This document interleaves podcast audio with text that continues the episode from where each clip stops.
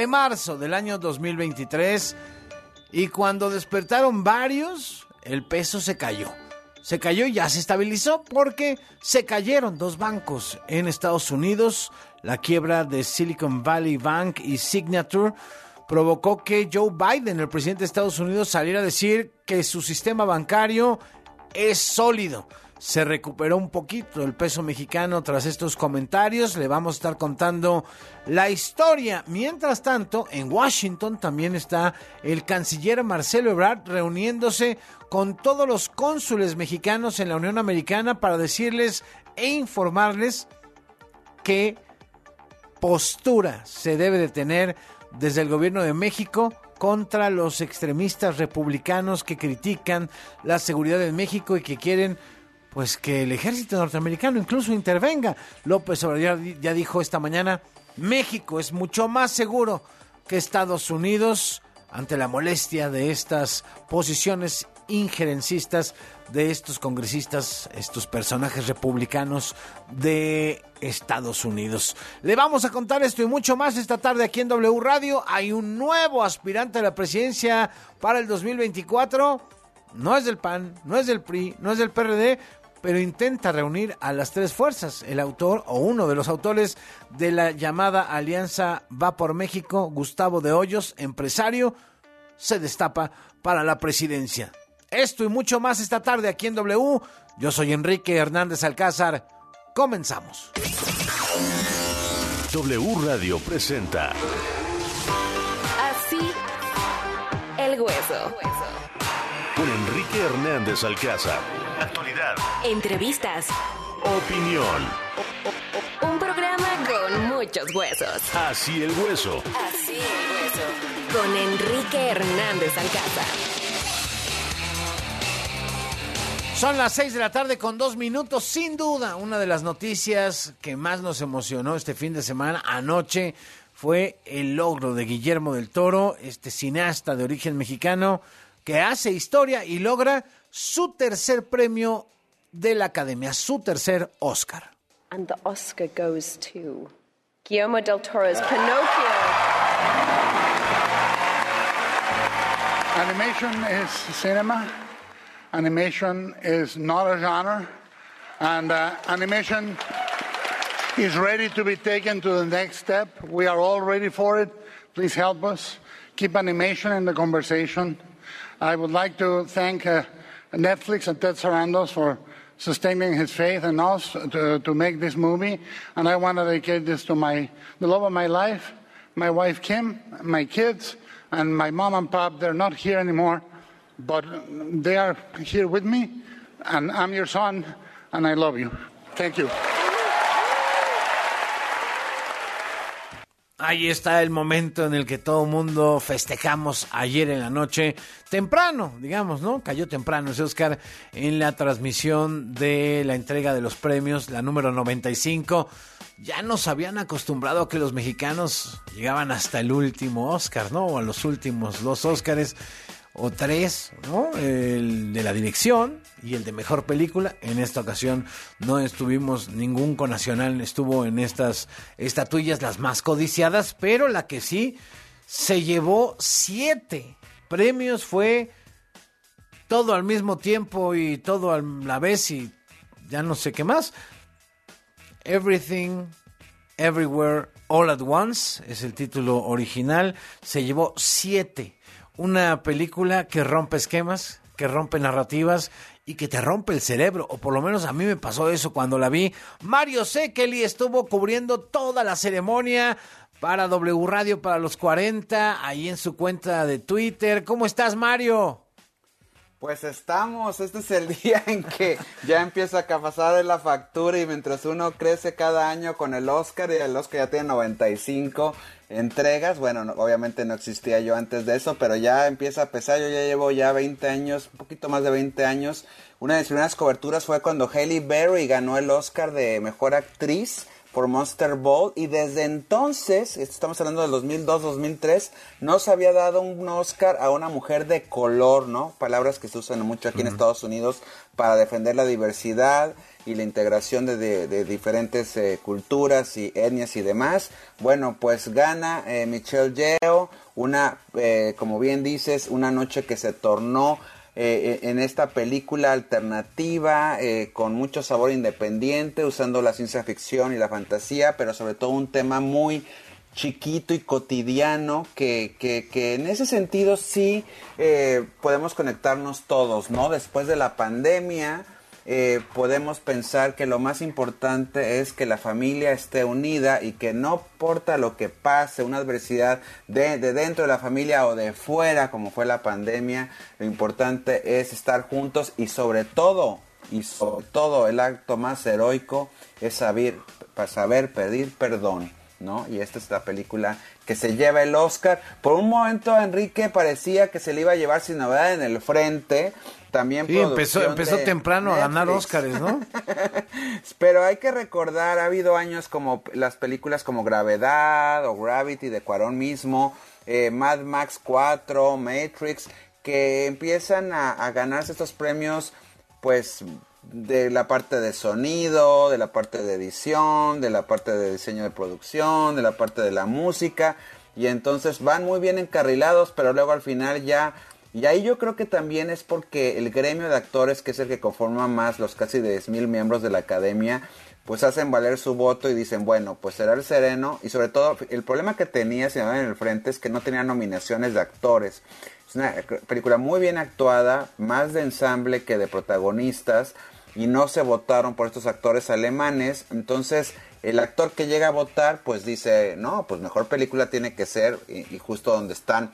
Fíjate, es la tercera película apenas en toda la historia del Oscar que, que, tres Oscar de actuación se ganan en la misma película. Había sucedido Sí, está impresionante. eh, nada más dos veces exactamente en los 70s con Network, con Peter Finch, que además fue póstumo, él no pudo recibir el Oscar por lo mismo.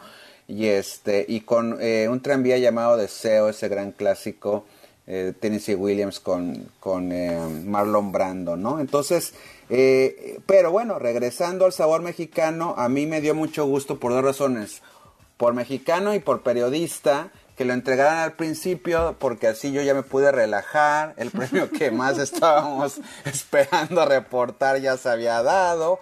Y me tocó ser por primera vez hablando de récords, bueno, este es un récord personal, hacer la primera pregunta de todo el cuarto de prensa de toda la ceremonia, porque pues obviamente el primero que entró fue Guillermo, y él, eh, muy lindamente es la palabra, con sus pulgares hacia arriba de ganamos, ganamos. Aquí es donde uno como periodista de cine se vuelve como periodista de deportes, ¿no? Porque si, si el chicharito acaba de meter gol y modo que lo recibas, ¿cómo metiste el gol, no? Pues lo, lo, lo abrazas, lo celebras, lo eh, bueno, si se puede lo abrazas y lo celebras, si no de lejos le haces la seña de muy bien y estás muy contento.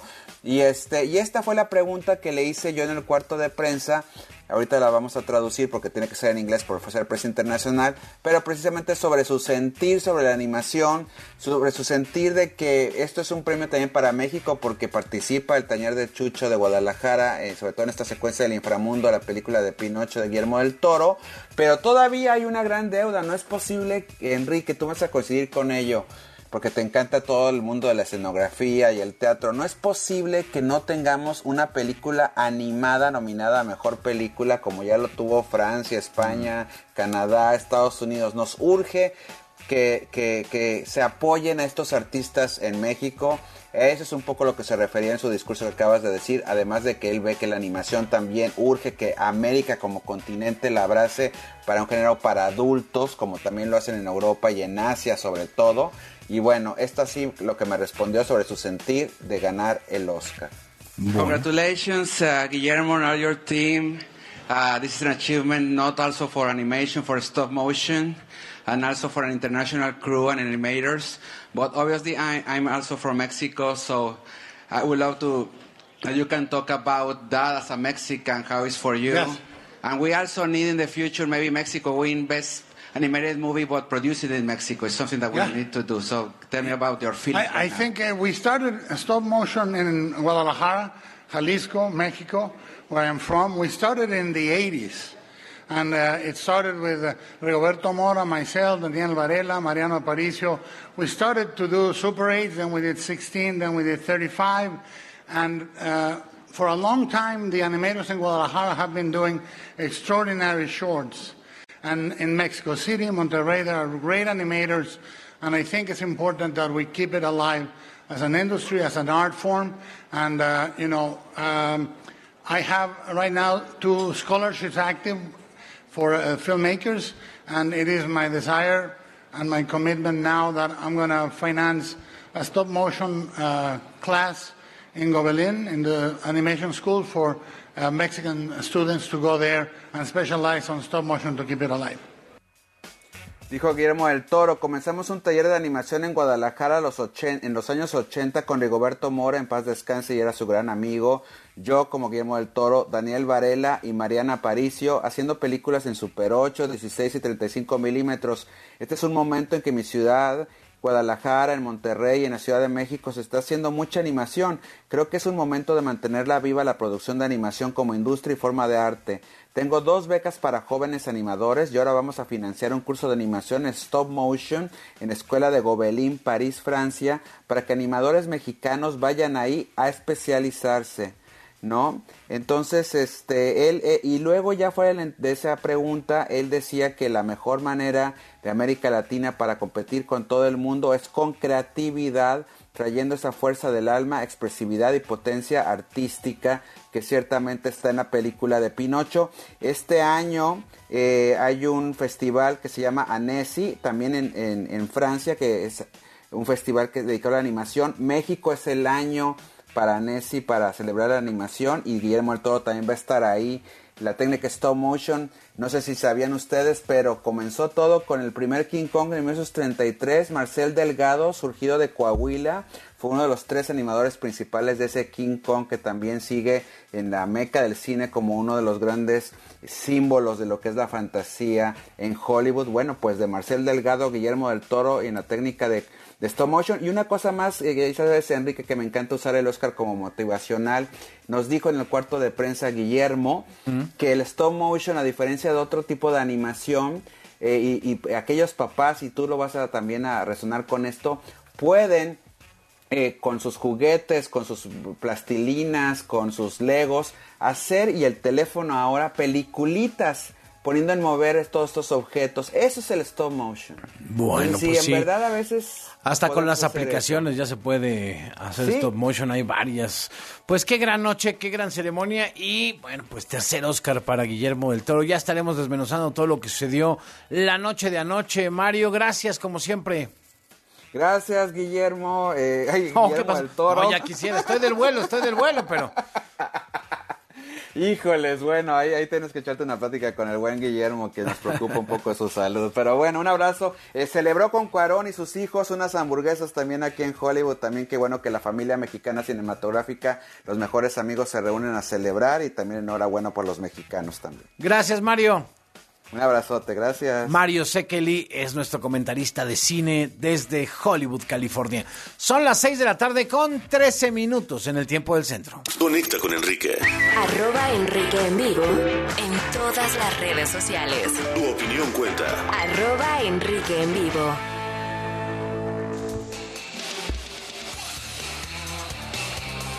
Se lo decía en la apertura del programa, hoy se anunció mediante un comunicado y algunos videos en las redes sociales que el autor o uno de los autores impulsores de la Alianza Va por México decide lanzarse como candidato a la presidencia de la República, jugar por esa candidatura, participar en ese proceso. Es Gustavo de Hoyos, empresario, activista político. Gustavo, ¿cómo estás? Buenas tardes.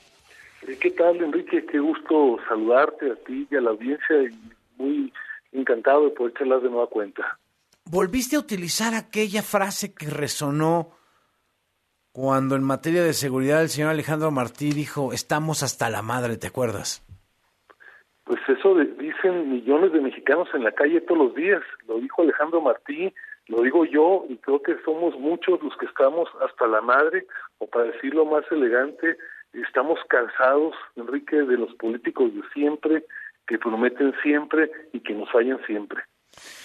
¿Y cuál es la solución? Una candidatura de un ciudadano como tú. ¿Qué, qué busca esta candidatura o qué quiere mostrar esta candidatura, Gustavo? Enrique, yo he dedicado 30 años de mi vida, como bien referías en la introducción que te agradezco, a trabajar desde la sociedad civil en favor de la educación, en favor del desarrollo regional, en contra de la corrupción y de la impunidad, dirigiendo los destinos de los empresarios y recientemente estructurando, organizando los partidos en oposición. Y aunque he visto que se han dado cosas importantes, lo que escucho cada vez con más frecuencia en las calles es que ya llegó la hora de que un ciudadano, uno de nosotros, dé un paso adelante y que les enseñe a los políticos cómo se tienen que hacer las cosas. Por eso es que yo me estoy diciendo a ver este paso, Enrique, desde luego que es un camino difícil. De repente me preguntan si es posible que los partidos políticos volteen a ver a alguien que no venga de una trayectoria partidaria, y yo creo que sí. Yo creo que lo que han ido aprendiendo los políticos profesionales es que quienes tenemos la vida en la sociedad civil eh, tenemos mucho que aportar, eh, tenemos mucha más credibilidad y para muestra está que las grandes causas que ha defendido la ciudadanía en los últimos meses, señaladamente la defensa de la democracia y del INE, se ha construido desde la sociedad civil, Enrique, y por eso es que analizando esta coyuntura, viendo también que la oferta opositora no ha levantado suficiente y que queremos tener alternancia en el 2024, es que hice una reflexión, hablé con muchas personas y me dijeron, es el momento de los ciudadanos, o para decirlo coloquialmente, ya nos toca. ¿A quién le dijiste primero? ¿Con quién lo discutiste? Aparte, con la almohada, ¿eh? Déjame platicarte algo, Enrique. Yo que perdí la cuenta de cuántas personas me dijeron en la mañana caminando en Chapultepec o bien en una estación del metro o en un aeropuerto, anímese, uno como usted, no le no se raje, empiécele ya.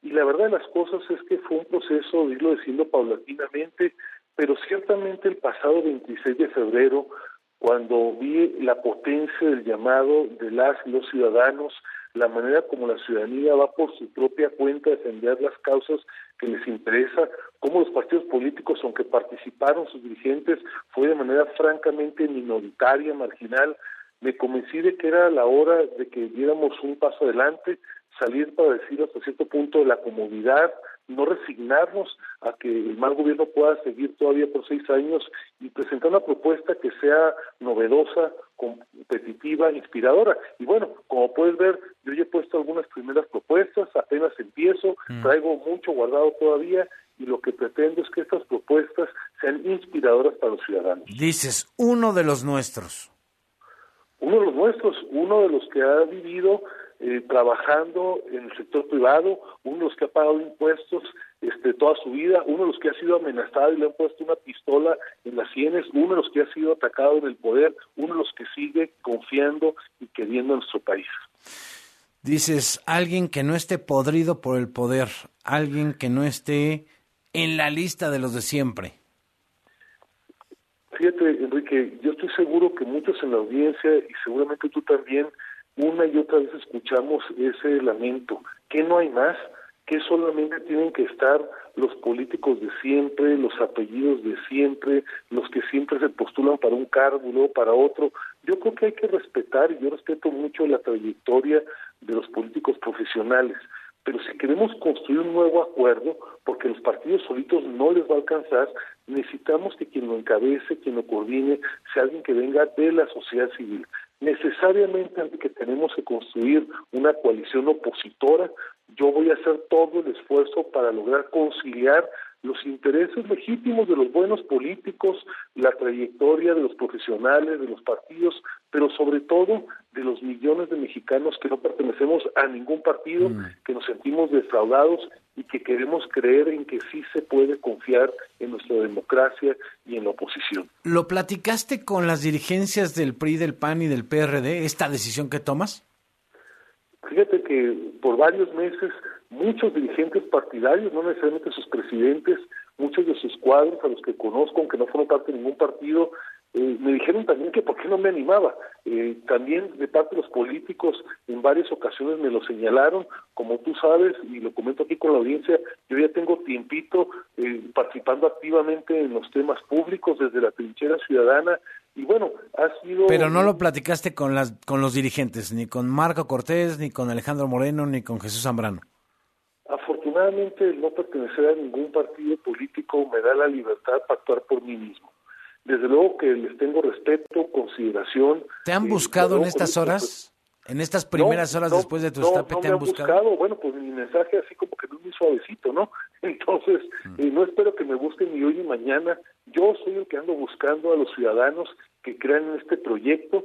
Habrá el momento para dialogar con los presidentes de los partidos, pero eso va más adelantito. Lo primero es que la ciudadanía sepa que alguien llegó a esta competencia, que uno de los suyos, uno de los nuestros está participando y después al tiempo platicaremos con los partidos. ¿Te decepcionó el proceso de Va por México ver cómo cada quien jalaba la cobija para su terruño? creo que se tiene que abrir mucho más. Eh, desde luego que respeto los procedimientos de los partidos, no soy yo quien para quererlos cambiar, por eso no pertenezco a esos partidos.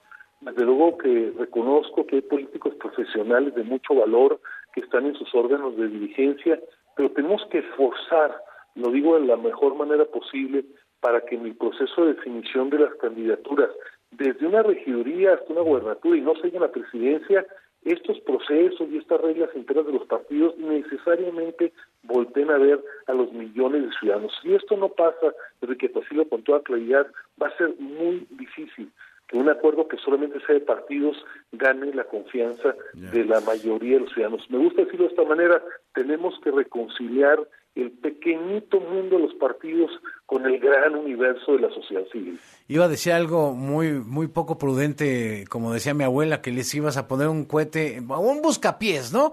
Un buscapiés a los políticos para que se pongan las pilas de cara al 24 y a esta decisión.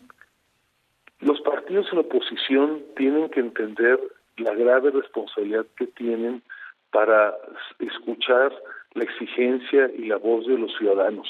Eh, tienen que saber que hay millones de personas que creemos que el país puede tener un mejor camino, millones de personas que como tú y como yo creemos en que se puede construir un México ganador para todos, millones de personas que sabemos que hay mucho que conservar del pasado y del presente, mucho que cambiar, mucho que se tiene que hacer entre ciudadanos y entre políticos, pero definitivamente solos no les va a alcanzar. No, y más viendo las encuestas, las más recientes, hoy con un presidente que algunos traen en 60, otros en 64, otros en 67 de aprobación, y un partido, el partido del presidente, con 45, 50% de ventaja frente a lo que viene, ¿no? Mira, el presidente eh, ya está de retirada. Eh, yo creo que cuando la historia lo juzgue encontrará aciertos y ciertamente muchos errores.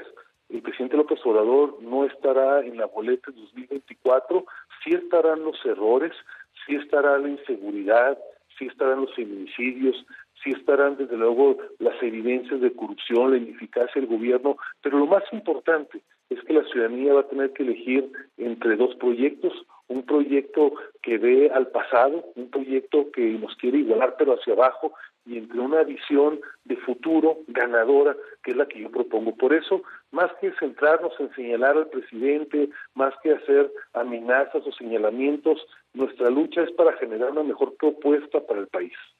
Gustavo, gracias por la conversación. Gracias Enrique, saludos a la audiencia y sobre todo recordarle, ya es tiempo de uno de nosotros. Tiempo de uno de nosotros. Bueno, pues ahí está la frase. Gracias, Gustavo. Gracias Enrique, saludos. Gustavo de Hoyos es ahora aspirante ciudadano a la presidencia de la República en 2024. Son las 6 de la tarde con casi 24 minutos. Hacemos una pausa y tenemos más. Esto es Así el hueso. con más información para ti. Continuamos. W. Escuchas W Radio. Si es radio, es W. Escuchas W Radio. Una estación de Radiopolis. W Radio. Do, W. Si es radio, es W. Aprovecha en Electra los últimos días para estrenar el colchón de tus sueños, como el colchón Hunter matrimonial de Restonic con 50% de descuento. Sí, llévatelo a solo 2.999 pesos de contado. Vigencia hasta el 13 de marzo. Restonic, el colchón de tus sueños. Ahí viene la cuarta transformación, con este ritmo que está sabrosón, unidos en una revolución que mi México lindo merece hoy. Ay, a la izquierda toma el corazón. Vete, vete, es la cuarta T. Vete, vete, es la cuarta T. Vete, es la cuarta transformación, porque México merece más. Ay, vete. PT es la 4T. La esterilización femenina no consentida es un acto de violencia. Es sentencia. Con decisiones como esta, la Corte construye una sociedad más justa e igualitaria, sin violencia ni discriminación. Nos queda mucho por hacer. El 8M nos recuerda que para avanzar es urgente seguir reduciendo las desigualdades de género. Por la protección de los derechos de todas las mujeres, niñas y adolescentes. Suprema Corte, visítanos en scjn.gov.mx diagonal 8M. La celebración oficial de Juan Gabriel. Un homenaje a la música de Juan Gabriel. Me nace del corazón decirle que usted es mi vida. Exitosa temporada. Disculpe que se lo diga. Teatro San Rafael. Adquiere tus boletos en el sistema Ticketmaster. Boletos desde 500 pesos. Y mantente pendiente de la programación en vivo de W Radio. La celebración oficial de Juan Gabriel. Un homenaje a la música de Juan Gabriel. W Radio invita. La información que generamos minuto a minuto al aire en W Radio. Se complementa y expande en nuestro sitio oficial. Entra a wradio.com.mx para consultar los titulares más trascendentes del día. Nuestra parrilla de programación. Los podcasts extraídos de todos nuestros espacios. Las mejores promociones y, por supuesto, nuestra programación en vivo y en directo. Sin interrupciones. wradio.com.mx. Si es digital. Es W. you Hoy en Hora 25.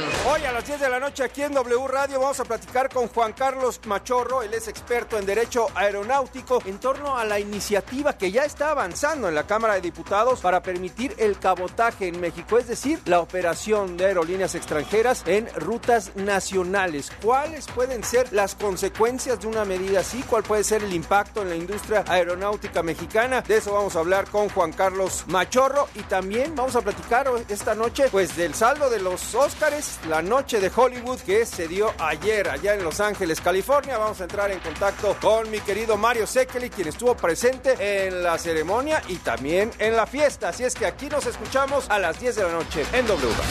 Hora 25 con Primitivo Olvera. Lunes a jueves, 10 de la noche. Por W Radio. Raticida, gasolina, ácido sulfúrico, amoníaco, acetona. No importa qué droga química te metas, todas están hechas con veneno y de todas formas te destruyes. La sangre de las drogas nos mancha a todos. Mejor métete esto en la cabeza. Si te drogas, te dañas. Si necesitas ayuda, llama a la línea de la vida. 800-911-2000. Para vivir feliz, no necesitas meterte nada. Para una mejor calidez y trato digno de nuestros enfermos graves, en la Cámara de Diputados aprobamos incluir los cuidados paliativos y tratamiento integral del dolor en la Ley General de Salud. Se consideran todos los procedimientos científicos y éticos que ayuden a disminuir el sufrimiento en las diferentes etapas y den alivio a quienes cuidamos. Porque México eres tú, legislamos para todas y todos. Cámara de Diputados, Legislatura de la Paridad, la Inclusión y la Diversidad. W. Escuchas W Radio. Do. W. W Radio. Si es radio, es W. Escuchas W Radio. Una estación de Radiopolis. W Radio. Do. W. Si es radio. Es W. Reporte Vial con Víctor Sandoval. Así el nuestro. ¿Cómo andan las calles de la ciudad, Víctor? Buenas tardes. Enrique, buenas tardes. Una tarde de mucho viento, igual, igual que durante el fin de semana. Y bueno, incluso ha provocado la caída de algunas ramas, un árbol también que cayó sobre un vehículo. El doctor Jiménez, doctor Lavista, está a un costado del búnker de la Fiscalía Capitalina sobre un automóvil. Dos personas resultaron lesionadas. Siguen trabajando ahí personal de bomberos, protección civil, cortando este enorme árbol, pues para abrir la circulación en esta calle doctor Jiménez en dirección a Río de la Loza. Otras ramas que cayeron es en la zona Vicente Guerrero, en la zona de Zapalapa, sobre el sur y periférico. Otro más en lo que es la zona de Calzada Vallejo y Norte 48, en la zona de Colonia Industrial, al norte en Gustavo Amadero, al igual que en la zona de Zahualcoyot, en la zona también de Pantitlán, del lado del Estado de México, así que me con precaución, en algunos puntos han fallado los semáforos por los cortes de energía eléctrica por las ráfagas de viento de esta tarde. Enrique, el reporte. Vaya, pues sí, que tomen previsiones todo el mundo, porque desde el sábado, ¿no? Desde el sábado, por ahí de las 3, 4 de la tarde, empezaron estas ráfagas de viento en la Ciudad de México, siguieron ayer y han continuado hoy. Así es, Enrique. Gracias, Víctor. Buenas tardes. Víctor Sandoval, el reportero en W. Esto es Así el Hueso. Toma aire, respira y prepárate. Yo creo que el tema debe de continuar debatiéndose. Que ya regresamos. Ya son las 6 de la tarde con 30 minutos en el tiempo del centro de la República Mexicana. Clivia Torres ya está en la cabina. ¿Cómo estás, Clivia? Bien, o ya hace frío afuera, ¿no? Hace frío, sí, pero desde hace rato. Bueno, de por sí hay la oficina está hasta, digamos, la parte de, atrás. Me ponen mucho el aire acondicionado, ya no ya yo con ronquera, qué bárbaro. Está muy fuerte, y, pero sí bajó la temperatura hoy, ¿no? A diferencia de los otros días que están más calurosillos, desde el sábado, como con esto de los vientos y en fin. Pero bueno, Clivia Torres está aquí al pie del cañón, porque hay un chorro de notas. Es correcto. Venga de ahí. Lo que tienes que saber. Lo que tienes que saber. Edmundo Jacobo Molina es restituido como secretario ejecutivo del INE y mi compañero Vero Méndez está en la línea para hablarnos al respecto. Adelante, Vero, buenas tardes. Bueno, creo que se cortó la comunicación con Verónica Méndez. Ahorita la recuperamos. Ahorita la recuperamos. La Fiscalía General de Nuevo León concluyó el proceso de identificación de los cuatro hombres que murieron calcinados a finales de febrero durante un enfrentamiento entre dos grupos delincuenciales en General Bravo. Los cadáveres quedaron en la cabina y la batea de una camioneta Chevrolet después de un enfrentamiento que involucró a dos grupos de la delincuencia organizada. Sin embargo, aún no hay más detalles ni datos sobre los posibles responsables. En Hidalgo se han entregado ya 166 de las 3.000 unidades posibles de SIM de Internet para el bienestar, lo que refleja un avance de poco más del 5%. Este beneficio de la Comisión Federal de Electricidad Internet para Todos se enfoca en localidades donde no existe cobertura de otras empresas que ofertan este servicio de telefonía celular e Internet, como es el caso de Almoloya, donde se entregaron 27 tarjetas SIM, y Xochitiapan, con más de 27, así como territorios donde hay oferta, como es el caso de Pachuca, con 46 chips entregados. Autoridades de la Ciudad de México activaron la alerta amarilla por pronóstico de vientos con rachas fuertes la tarde de este lunes. Son 14 alcaldías en las que se esperan ráfagas de entre 50 y 59 kilómetros por hora. Por ello, se recomienda tomar precauciones ante la eventual caída de árboles. Además, se recomienda guardar o retirar los objetos que puedan tener eh, patios o, exteriores que se puedan tener ahí y que puedan caerse, así como evitar subir andamios, azoteas o cornisas, alejarse de los postes telefónicos o eléctricos, asegurar ventanas, puertas y objetos que puedan azotarse y si transitas por la calle o manejas, ten cuidado con ramas, árboles, lonas y otros objetos que se puedan caer. Entre ovaciones y llanto, sus familiares, amigos y público dieron el adiós al histrión que hizo historia en el mundo de la actuación y dejó la enseñanza del profesionalismo, disciplina y la pasión a sus compañeros. Hablamos de Ignacio López Tarso, que fue velado en el Palacio de Bellas Artes en algo que fue un acto simboliquísimo porque este mismo lugar fue el que lo vio convertirse en un actor bajo la tutela de Javier Villaurrutia. Y ahora sí recuperamos comunicación con Vero Méndez. Vero, adelante, por favor. Buenas tardes. Gracias, querida Silvia. Muy buenas tardes. Hay sesión extraordinaria aquí en el Instituto Nacional Electoral. ¿Para qué? Para restituir en su cargo a Edmundo Jacobo como secretario ejecutivo del INE. Esta tarde ha vuelto a su lugar luego de que por la entrada en vigor del llamado Plan B electoral del presidente Andrés Manuel López Obrador fue removido y de inmediato se presentaron las controversias y las inconformidades jurídicas que le han dado a Edmundo Jacobo la razón para volver a su cargo como secretario ejecutivo del INE. Ha advertido que eh, violar la ley o violar la Constitución nos puede encaminar a las altas dosis de arbitrariedad. Vamos a escuchar. Quebrantar abiertamente las disposiciones constitucionales, o lo que es peor, simular su vigencia, pero sin que con nuestras acciones se ajusten a ellas, solamente erosiona progresivamente la función social del derecho y nos acerca peligrosamente a la ley del más fuerte, con las altas dosis de arbitrariedad que ello significa.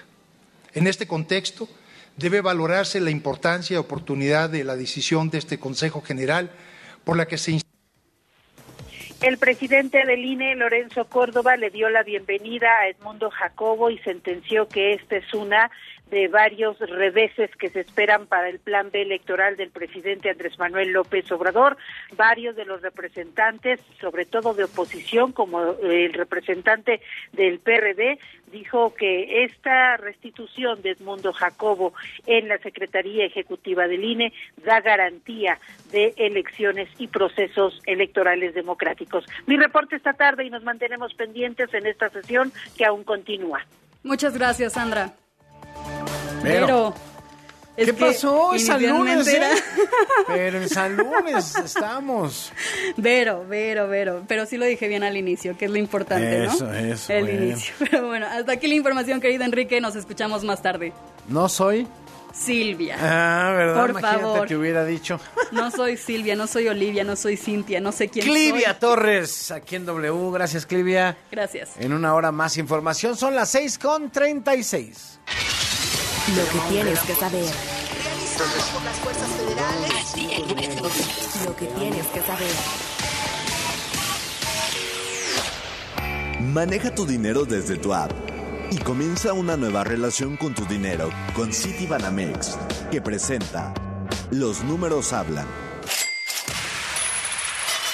Los números hablan. Economía y finanzas. Los números hablan. Se cayeron dos bancos y se cayó el peso. Ya medio se recuperó. Por lo menos ya no siguió cayendo luego de las declaraciones del presidente de Estados Unidos, Joe Biden, que dice que el sistema bancario de esa nación es sólido. Quiebra en Silicon Valley Bank y en Signature, dos bancos que tronaron y con eso el peso pues empezó a recuperar terreno. Digamos que fue la peor pérdida para el peso en una sola jornada en lo que va de este 2023 y para explicarnos todo con peras y manzanas está en la línea Claudia Villegas, nuestra colaboradora, directora de la revista Fortuna. ¿Cómo estás, Claudia? Muy bien, Enrique. Muy buenas noches.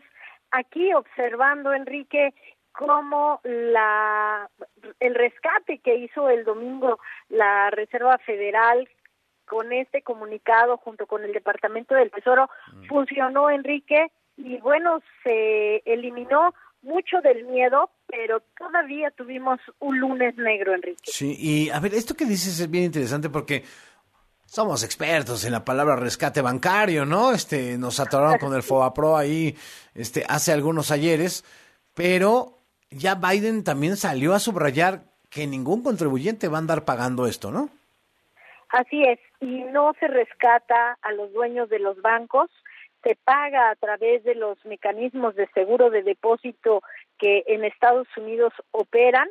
250 mil dólares era el tope máximo, pero se hizo una excepción y se anunció que se rescataría a todos los depositantes en estos bancos, en el Silicon Valley y en el Signature, porque Enrique la Reserva Federal y el Departamento del Tesoro explicaron que era absolutamente necesario para salvaguardar la estabilidad de la economía y evitar lo que nos enseñaron también, Mm. Enrique, durante los rescates, esta palabrita que es el riesgo sistémico, que no se convierta esto en un castillo de naipes, en una escalera de fichas de dominó, para que ahí se detenga. Esa es la gran esperanza, pero Enrique, ya hay repercusiones en materia de tasas de interés y como decías también en tipo de cambio. Sí, y tú no los habías advertido cuando hablábamos del superpeso, del peso machuchón incluso, ¿no? Cuidado, porque esto es ya ya no es lo mismo que antes, este esta paridad y demás, de repente un día para otro se puede ir a los cielos o no. porque depende de muchos factores estructurales en donde ya también se involucra qué sucede con la economía estadounidense, porque afortunadamente no tenemos esa correlación que estaba sumamente vinculada de cuánto debía el país, cómo está su déficit en cuenta corriente, cuánto tenemos de deudas, de pasivos. Ahora esa relación del peso que tiene con la deuda y PIB que no supera el 50% no es tan fuerte como la que tenemos ahora con la vinculación con la economía de Estados Unidos, Enrique. Y como te decía y como les comentaba, lo que dicen ahora los analistas es que este podría ser el gran golpe que necesitaba el sistema monetario de Estados Unidos para frenar el alza en las tasas de interés, no seguir subiendo tasas para frenar inflación, para no poner en riesgo otros bancos. Entonces, Enrique, eh, el incremento en tasas de interés se podría postergar y que el siguiente incremento solo sería de 25 puntos base. Y aquí la gran pregunta es, ¿qué va a hacer ahora? ¿Qué hará ahora la Junta de Gobierno del Banco de México, Enrique? Y eh, de cara a la reunión de banqueros de cada año que ya viene. A partir del miércoles, bueno, jueves, viernes se tiene la reunión de banqueros allá en Acapulco, que qué tino tienen los banqueros. Cuando inició la pandemia estaban allá en Acapulco. Enrique, en 2008 y 2009 también un marzo estuvieron haciendo frente a la información de que eh, se convertían algunos bancos en parte de los activos de los gobiernos en medio de rescates y también que algunos bancos españoles estaban enviando dividendos en momentos clave. Entonces creo que los banqueros tienen muy buena suerte, siempre están en medio de la nota y vamos a estar por allá los próximos eh, En días. Mérida va a ser, ¿no? En Mérida. Va a ser en Mérida, Enrique. Ahora tenemos al director del Banco Coppel, que se, va a ser el nuevo presidente, ya es el nuevo presidente de los banqueros. Sale Daniel Becker y se inicia pues con este anuncio de, de un banco español que va a dar muchísimo dinero para hipotecas y también la solidez que tienen los bancos que siguen aquí en el mercado mexicano, Enrique. Bueno, pues será interesantísimo por todo el contexto en el que llega esta nueva cumbre de la Asociación Nacional de Bancos. Gracias, Claudia, como siempre, un abrazo. Gracias, Enrique, estamos en contacto. Claudia Villegas es directora de la revista Fortuna, afortunadamente colaboradora de este espacio. Son las 6 con 42. ¿Poder invertir desde sitio Banamex móvil? A ti que pensabas que era difícil, te gusta eso. Y a tu nuevo yo inversionista, le encanta eso. Abre tu cuenta y comienza una nueva relación con tu dinero. Comienza una nueva relación con tu dinero con Citibanamex, que presentó Los números hablan. Seguridad y justicia.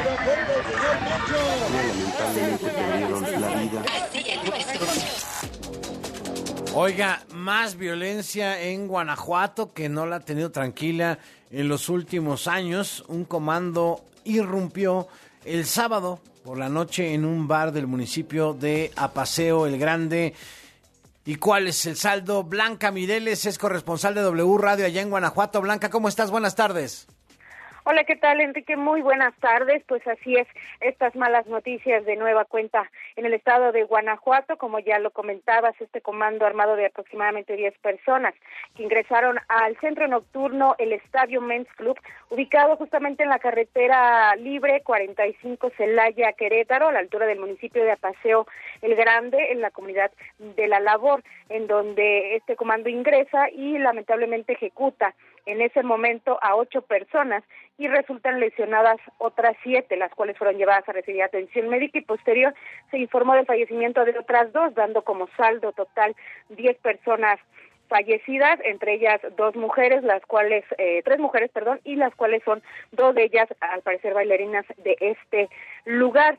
Hasta el momento la Fiscalía General del Estado solamente emitió lo que era pues las, las muertes de estas personas, confirmando los 10, así como cinco lesionados aún que están en algunos nosocomios del lugar. No ha habido no ha habido eh, ninguna información extra ni detenidos ni nada. Sin embargo, las investigaciones continúan y pues recordar que no ha sido el primer ataque en el estado de Guanajuato y sobre todo en esta zona porque el 9 de noviembre del 2022 hubo otro eh, similar en el bar Luxus, esto a unos cuantos kilómetros en el municipio de Paseo del Alto, donde ahí también hubo nueve personas asesinadas y dos más lesionadas. Sin embargo, en estos temas aún no ha habido ninguna información preliminar y bueno, Guanajuato sigue, sigue estando con estas cifras de homicidios y cifras de ataques, además del otro que se dio en un centro turístico, también el día martes, en donde fallecieron tres personas y dos más resultaron lesionadas. También un comando armado ingresó y quemó algunas cabañas de este centro turístico en Santa María del Refugio, en la ciudad de Celaya, Guanajuato. Estas son las últimas noticias que hemos tenido y esta, pues, inseguridad que se vive aún en el estado de Guanajuato, Enrique. Muchísimas gracias por el reporte, Blanca. Gracias, muy buenas tardes. Bueno, y en un solo día también se reportó que seis mujeres fueron reportadas, valga la redundancia, como desaparecidas en Celaya, Guanajuato también.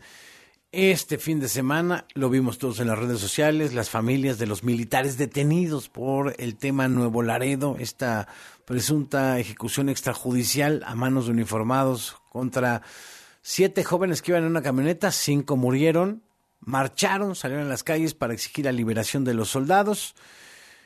Al tiempo en que el presidente López Obrador sigue peleando con Washington y les dice a los extremistas republicanos que México es más seguro que Estados Unidos, luego de que algunos de los republicanos dijeran que el narcotráfico está controlando buena parte del territorio nacional. Así, se avientan la pelotita de un lado para el otro, de un partido para el otro, de una ciudad para la otra y cómo estamos enfrentando este grave problema de la seguridad. Es la pregunta que nos hemos hecho como, pues básicamente todo el ciclo, los últimos 23 años en este país, y no hay quien la haya podido, pues a lo mejor sí responder desde otras organizaciones, pero en el gobierno o en los gobiernos, no importa quién esté al mando, no han conseguido por lo pronto los resultados o darle a la estrategia correcta. Ernesto López Portillo es coordinador del programa de seguridad ciudadana de la Universidad Iberoamericana. Ernesto, ¿cómo estás? Enrique, gusto en saludarte a tus órdenes. Se están peleando en Washington, México y sigue el crimen haciendo las suyas por todos lados. Sí, es un momento muy, muy delicado el que estamos viendo a nivel interno y a nivel internacional. Eh, primero déjame, déjame decirte que estas marchas a favor de, del personal militar nos preocupan eh, y nos recuerdan aquella, yo no sé si te acuerdas Enrique, esa entrevista larga que dio el entonces secretario general Cienfuegos, el general secretario Cienfuegos, cuando dijo eh, de, diferentes maneras insistió que, que, las Fuerzas Armadas no, no estaban bien con las tareas estaban enojadas. Pública. Que, estaban enojadas porque las traían como trapo. O sea, básicamente fue lo que dijo, ¿no? Dijo que no habían estudiado para eso, eso no era lo que, lo que querían hacer. Al mismo tiempo, las Fuerzas Armadas promovieron aquella ley, la Ley de Seguridad Interior, y luego la Ley de Seguridad Interior eh, fue calificada por la Corte como un fraude a la Constitución y fue invalidada por inconstitucional. ¿Por qué es momento, por qué es buen momento para recordar esto, Enrique? Pues porque lo que lo que quizá vimos en estas marchas es la acumulación de un descontento del cual yo he tenido noticias a través de testimonios desde hace mucho, pero nunca hemos podido saber de qué tamaño es, Enrique. Sí, y, y, lo iremos a saber. ¿Se irán a dar cuenta ¿Quién les pasa los datos? ¿Quién le pasa la información al presidente actual? ¿Quién se la pasaba? Bueno, a Enrique Peña Nieto, lo que le pasaran, pero bueno, o a Calderón, García Luna, ¿no? ¿De qué estás hablando, Ernesto? Sí, es que lo que no, lo que es imposible, o cuando menos para mí es, no es no es razonable, esperar que este este mandato inconstitucional a las fuerzas armadas por tanto tiempo no iba a generar costos internos también. Esto esto es impensable, ¿no? Y esos costos internos eh, son delicadísimos porque tienen que ver con que aún hoy las Fuerzas Armadas, eh, por lo que pudimos ver al menos en esas marchas, aún hoy las Fuerzas Armadas podrían estar inconformes con los parámetros de legalidad que se están que, que están vigentes pues en el sistema jurídico mexicano.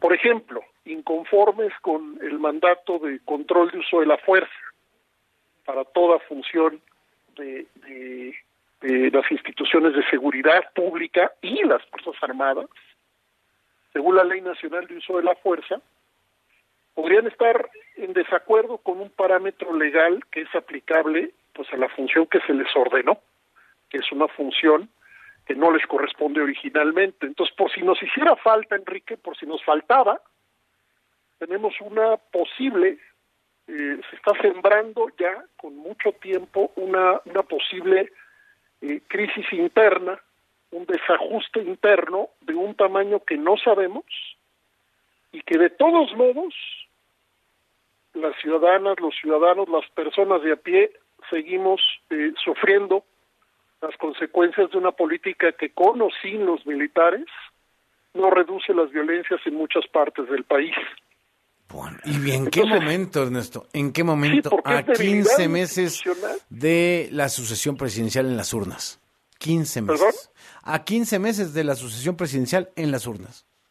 Sí, sí lo, que, lo cual quiere decir que ambos países, ambos países en la, en la, en la cuestión de la relación bilateral, ambos países van a alinear sus discursos, su presión, sus tensiones, sus conflictos, pues a la construcción de auditorios favorables en ruta hacia los procesos sí, sí, electorales. Sí, porque también. tocan elecciones en Estados Unidos y en México.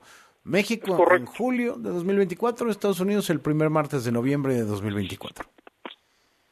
Vaya, Entonces es, es complicado tiempo. por donde le mires, Enrique. Complicado por donde le mires porque esta, esta, este sexenio no, no construyó la política de seguridad que, que ofreció, tampoco los anteriores, pero sí construyó una ruta militar de la cual eh, en este momento nadie sabe exactamente qué es lo que sigue.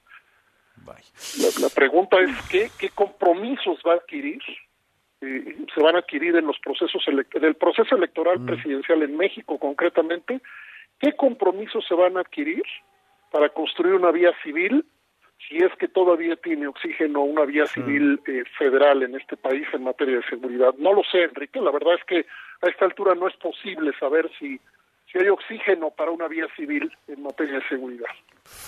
Qué fuerte, qué fuerte eso que dices. Veremos qué pasa en los próximos meses. Ernesto, te mando un abrazo. Gracias como siempre por la conversación. Al contrario, Enrique, gracias. Buenas tardes. Ernesto López Portillo es coordinador del programa de seguridad ciudadana de la Universidad Iberoamericana. Qué bárbaro. Y en, pues digamos que fast checking de las declaraciones del presidente López Obrador, ya ve que el otro día, la semana pasada, dijo que en México, afortunadamente, cuando se enojó con los republicanos y les aventó todo de por qué no resuelven allá lo del fentanilo y por qué dejan que cruce y los cárteles de la droga de fentanilo, por qué.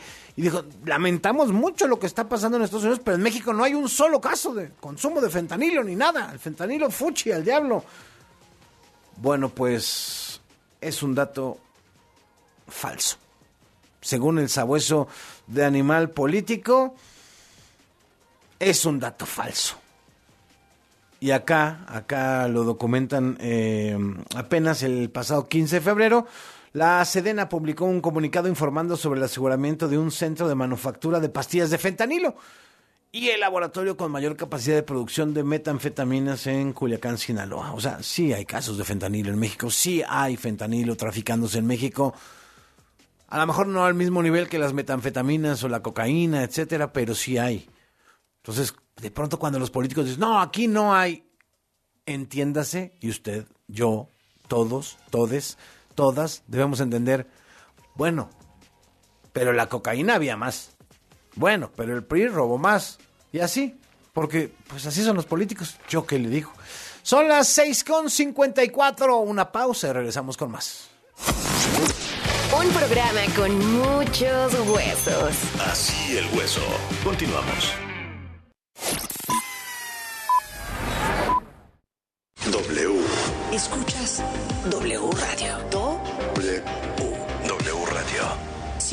Radio, es W. Escuchas W Radio. Una estación de Radiopolis. W Radio. Do. W.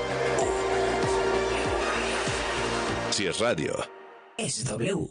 1, 2, 3, probando. ¿Te gustaría vivir la experiencia del primer taller de radio de W Radio? Tu tarjeta W Radio te invita. Aprende cómo producir y musicalizar, escribir un spot o ser una voz de doblaje con los profesionales más divertidos y creativos de la radio en México.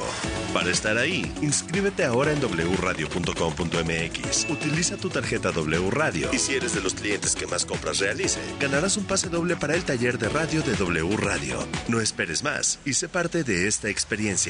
Si aún no tienes tu tarjeta W Radio, solicítala ahora en banorte.com. Aplican restricciones, sujeto a aprobación de crédito, sujeto a disponibilidad. Consulta términos, condiciones, comisiones, requisitos de la contratación y detalles de la promoción en wradio.com.mx.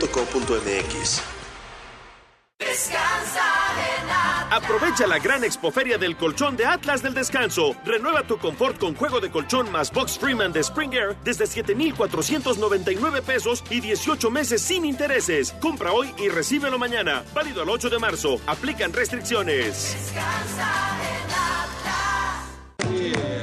Lucero y Mijares nuevamente juntos. Y lo que sientas, lo que piensas. Nueva fecha, 26 de marzo, Auditorio Nacional. Adquiere tus boletos en el sistema Ticketmaster y mantente pendiente de la programación en vivo de W Radio. Para saber si me has Lucero y Mijares, hasta que se nos hizo, 26 de marzo. por culpa del amor. W Radio invita. Si es Instagram, Es W. Instagram. W Radio-MX. Mujeres. W Radio. Mi nombre es Fernanda Tarazona, soy piloto aviador desde hace 15 años, soy mamá y también deportista. Yo defiendo completamente los derechos de la mujer y las apoyo completamente. Creo como en la equidad tanto social y laboral de las mujeres. Entonces, si eso me pone como feminista, sí lo soy. W Radio. Soy la mujer que elijo ser. Este martes con Marta de Baile. Lealtad contra fidelidad. ¿Cuál es la diferencia? Con Mario Guerra, tanatólogo. A las 10.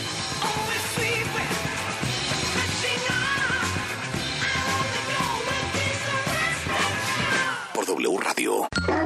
El cariño y amor de un animal es incomparable. Solo nos resta devolvérselos con los mejores cuidados y la mayor responsabilidad. Mascotas W. Por W Radio. Lograr una mejor convivencia entre tu perro y tu hogar es importantísimo no descuidar la higiene. Antes de bañarlo, cepíllalo para retirar el pelo que ha mudado. Recuerda que su shampoo depende del tipo de piel y pelo, por lo que hay que consultarlo con un especialista. El agua debe estar tibia y cuida mucho no tener contacto con ojos, nariz y orejas. Estas partes se pueden limpiar con toallitas húmedas especiales. Al terminar el baño, seca con una toalla que sea solo para él y una vez más, cepíllalo. ¿Cada cuándo se debe bañar? Depende de la raza o si tiende a oler mal, pero la sugerencia es no hacerlo más de una vez al mes. Hay perros que con dos veces al año tienen y otros cada tres meses. El límite sería cada tres semanas como máximo. Si por algo necesitas hacerlo con más frecuencia, se recomienda usar un jabón que no altere la protección natural de su piel. O, por ejemplo, para los que viven en ciudades, se recomienda un baño seco cada dos semanas. La higiene se extiende a sus productos personales como sus juguetes o platos de comida. Y para ello, usa desinfectantes con etiqueta que sean seguros para mascotas. Por otra parte, prefiere las camas que permiten lavar por separado tanto la funda como el relleno. Un perro limpio es un imán de caricias. Porque merecen los mejores cuidados y la mayor responsabilidad. Mascotas W en W Radio. Venta especial Spring in Fashion en Sears. Del 15 al 20 de marzo, hasta 50% de descuento y elige hasta 18 meses sin intereses o hasta 15% de descuento adicional con tu tarjeta Sears en departamentos participantes. Sears me entiende. Más información en sears.com.mx. Si es radio. Es W. Lalpan 3000. Colonia Espartaco. Coyoacán. W Radio 96.9.